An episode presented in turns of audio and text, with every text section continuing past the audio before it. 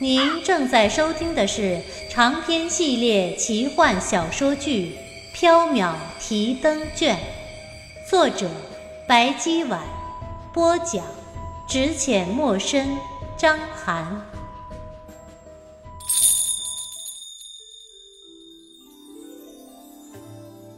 喜欢我们的听友可以加入 QQ 群六二九八四九三五八六二九八四九三五八。第一折返魂香，第二章双礼。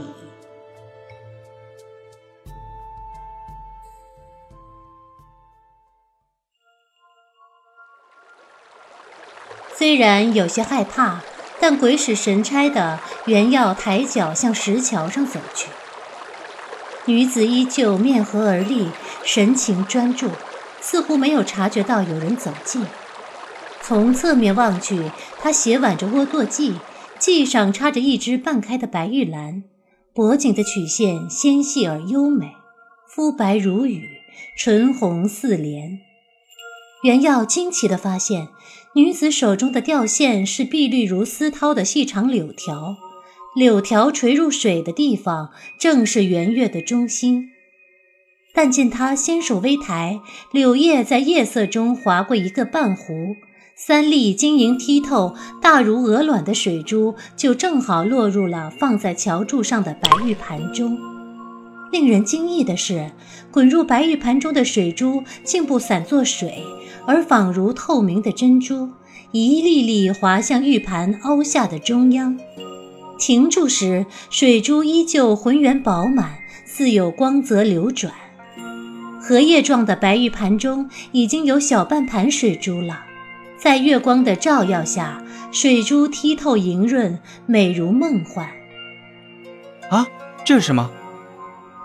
原耀吃惊之下脱口而出。女子回过头来望向原耀，她有一双暗金色的瞳，左眼角有一滴朱砂泪痣，血红宛如相思紫。金色瞳孔，人怎么会有金色瞳孔？莫非又是那个……呃？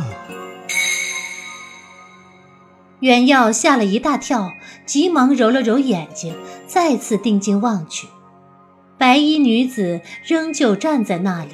金瞳微睨，似笑非笑地望着他。这叫水晶珠，是河流吸收天地日月之气凝聚而成的精华。水晶珠只有在月圆之夜浮现在水之月中。哇，好神奇的东西！袁耀赞叹，一时间忘了害怕，跑过去对着白玉盘中的水晶珠左瞧右瞧。袁耀回头对着女子作了一揖。小生姓袁，名耀，字宣之。刚才唐突了，还请姑娘见谅。女子笑了笑，没有回答。他转过身去，将柳条垂入水月中。不一会儿，柳条扬起，银光闪没，又是三枚水晶珠跌入白玉盘中。渐渐的，圆月偏西时，白玉盘中已经盛满了水晶珠。袁耀一直站在桥上，望着女子垂钓，也不离去，也不说话。女子抬头见已是三更天了，笑道：“袁公子，你该回去了。生魂离体太久，会伤耗元神。”啊！女子笑了笑，并不解释，上下打量了袁耀一眼。他狭长的凤目在盯住了双鱼玉佩时，闪过了一丝金光。春秋时期的古玉，玉髓尽碧，玉色通透，有一抹寒烟萦绕其上。生烟玉是欺凌之所，正是他要的东西。女子唇角勾起一抹狡笑。那是西市中奸诈的商人盘算着低价收购胡人手中的宝石时特有的不动声色的狡笑。袁公子觉不觉得我用柳丝垂钓十分有趣？嗯，是很有趣。女子狡笑着张好圈套。其实这柳丝不仅能够钓水晶珠，还能钓鱼。今夜与袁公子相遇也是缘分，不如 我钓一尾鲤鱼送给公子，可好？头以木桃，抱以琼瑶，袁耀果然将头伸进了圈套里。这这该如何使得？小生一贫如洗，并没有回礼相赠。鱼，对了，小生还有这块双鱼玉佩，如果姑娘不嫌弃，就请笑纳。袁耀解下玉佩，双手奉上，女子也就笑着纳了，嘴里却道：“袁公子客气了。”古玉入手，传来一阵灵动的震颤，玉烟化作两只长着翅膀的飞鱼，想要挣脱出玉的束缚。女子相当满意，这正是她要的东西。不过，我做生意一向童叟无欺。袁公子，这既然是双鱼玉佩啊，那我就钓两尾鱼送给你吧。做做生意，袁耀正在奇怪，但见女子纤手一扬，柳枝入水，不一会儿，柳叶渐渐下沉。居然真有鱼咬住柳叶！袁耀正在吃惊，又见女子一抬手。一尾两尺长的大鱼被柳叶扬出水面，鲤鱼飞向原耀。袁公子，接着！袁耀急忙伸手接住，将大鲤鱼抱了个满怀。可能是大鱼太沉重，细柔的柳叶承受不了，在鲤鱼被抛向原耀时，柳条断为两截儿。哎呀，柳叶断了，真伤脑筋。没有柳叶，怎么钓另一条鲤鱼呢？袁耀抱紧在怀里挣扎摆尾的鲤鱼，一尾就够了。这么大的鱼，小生可抱不住两尾。哼，既然你说只要一尾，那我也不勉强你。玉佩归我，鲤鱼归你，咱们两弃了。女子端起白玉盘，走向石桥对面，白衣融入了夜色里。原要想追上女子，怀中挣扎的鲤鱼突然张口，向他的脸上吐了一朵水花。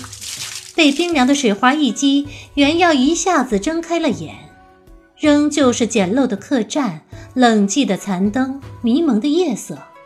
原来只是南柯一梦。原耀怅然若失，仿佛心中空了一块儿。他伸手去摸双鱼玉佩，却摸了个空。他惊愕地坐起身，借着微弱的灯火望去，脚边赫然横着一尾两尺长的大鲤鱼。袁耀狠狠地扇了自己一个耳光，火辣辣的疼。袁耀惊愕，继而笑了。算了，从小到大，奇怪的事情他遇得太多了，今晚的经历全当是用双鱼玉佩换了一尾大鲤鱼吧。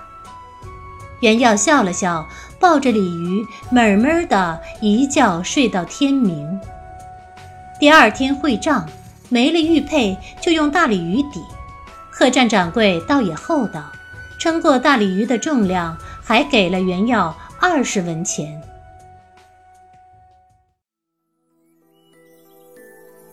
三春天气，阳光明媚，长安城中车水马龙，人声喧哗。袁耀离开客栈后，一边打听一边走，到了过午时分，才走到了位于东市附近的从仁坊，找到了礼部尚书韦德玄的府邸。袁耀是襄州人士，父亲袁断章曾经做过吏部侍郎，因为尚书反对高宗立武氏为皇后，被五十一党记恨，后来获罪贬出了长安，去了偏僻的襄州。